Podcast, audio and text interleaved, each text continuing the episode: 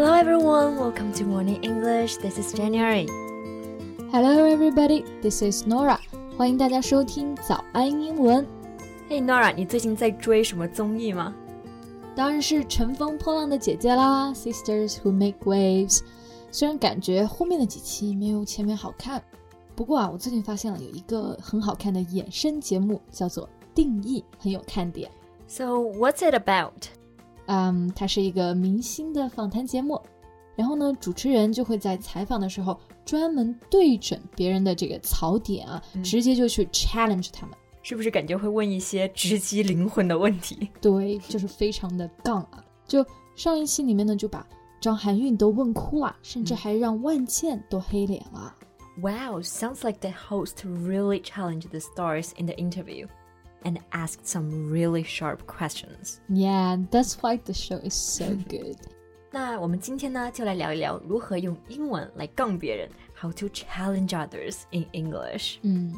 在节目的开始，给大家送一个福利。今天给大家限量送出十个我们早安英文王牌会员课程的七天免费体验权限，两千多节早安英文会员课程以及每天一场的中外教直播课，通通可以无限畅听。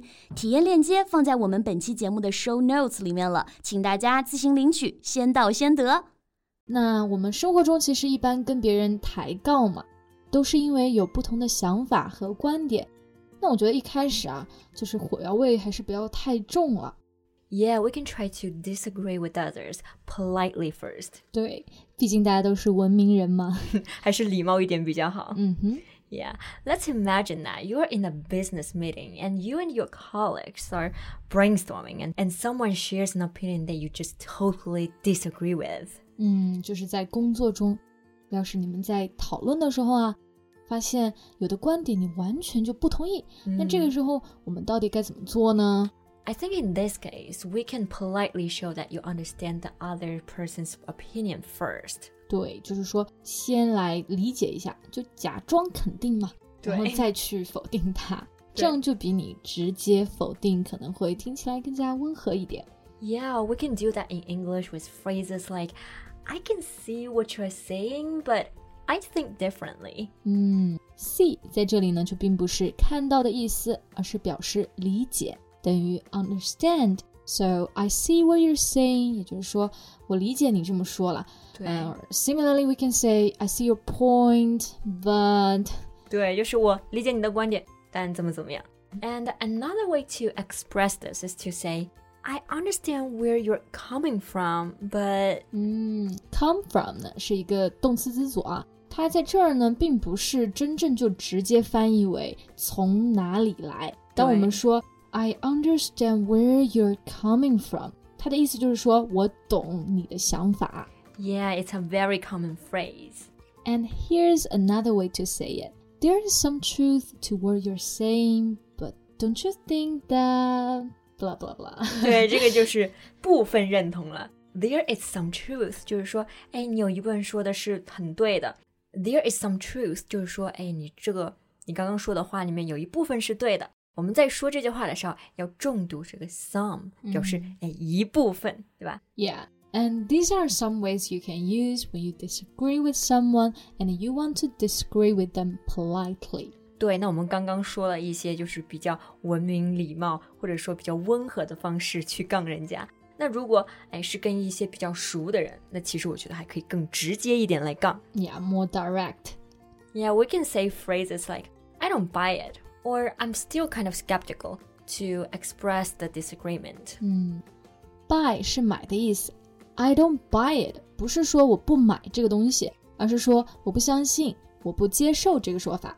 对，像我之前有一个很信星座的朋友，就告诉我这个月土象星座会水逆， 可能很不顺。但是我不相信星座嘛，so I can just say I don't buy it。嗯哼哼，I think you just believe what you want to believe。对，所以你那种不好的呢，就干脆就 don't buy it。对，好的就信，不好的就不信。嗯哼，那刚刚这样还说到了一个表达，叫做 I'm still kind of skeptical。那这也是一个很好用的表达。对，skeptical 其实就是怀疑的意思嘛，所以 I'm kind of skeptical 就是我是持怀疑态度的。对，这么说就没有 I disagree 那么直接，稍微来说还是更委婉一些。Yeah, it means that you're not convinced.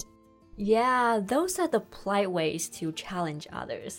那我们刚刚说到呢，就是一些比较礼貌的说法。那还有一些情况啊，就是一些比较极端的情况，被人无端攻击或者是惹怒。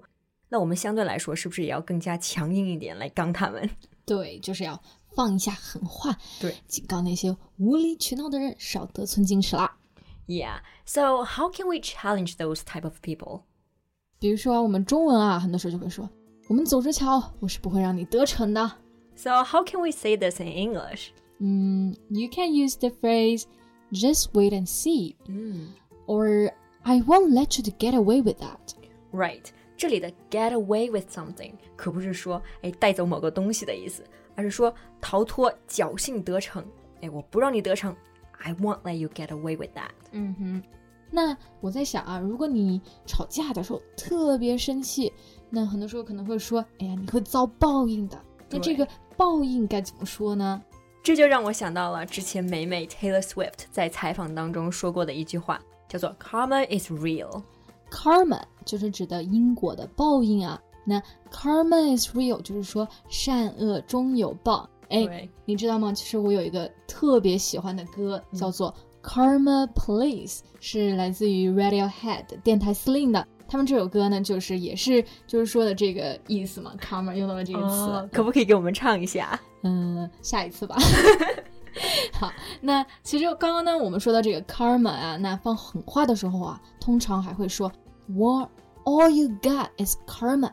哦，就是说这一切都是咎由自取。嗯，or you can say you're gonna get what's coming to you，也是一样的意思啊，就是说你会得到报应的。对，那还有的时候啊，吵架往往是一个很小的事情吵起来了。比如说，我有一个朋友跟他的对象，很多时候就会因为，比如说洗碗呐、这种小事来吵起来。哎，那这种不就是小题大做吗？对，嗯，那英文中其实就叫做 make a mountain out of a molehill。对，molehill 指的就是鼹鼠丘，就是那种鼹鼠堆成的小山丘，很小，在英文当中呢就可以引申为小麻烦、小困难。Make a mountain out of a molehill，就是直译就是硬是把鼹鼠丘说成一座山，这不就是小题大做、大惊小怪吗？对，那我们要是真正跟别人杠起来，你就可以说 Why do you always have to make a mountain out of a molehill？对，不过啊，我们在说这种攻击性稍微比较强的话时，还是要注意尺度，注意你的语气。嗯，然后在说这些话之前呢，多给自己时间想一下，尽量不要伤害自己身边的人。 Yeah, especially our loved ones. And also, when we can't seem to see eye to eye with someone, there's a phrase we can always use, which is Let's just agree to disagree. 那 agree to disagree 意思就是说可以各自保留不同的意见。对那刚刚这一呢还说到了一个短语，就是 see eye to eye，意思就是说看法一致，意见一致。 Yes, if you agree to disagree, then at least you find something to agree on. then everybody wins. Right. That's all for today's podcast. This is Norah. Thanks for listening. This is Jen. See you next time. Bye. 今天的节目就到这里了。如果节目还听得不过瘾的话，也欢迎加入我们的早安英文会员。成为会员，您就可以无限畅听我们每天一场免费的中外教直播课，以及两千多节原创系统课程了。今天我们限量送出十个七天免费试听权限，试听链接放在我们本期节目的 show notes 里了，请大家自行领取，先到先得。This podcast is from Morning English. 学口语就来早安英文。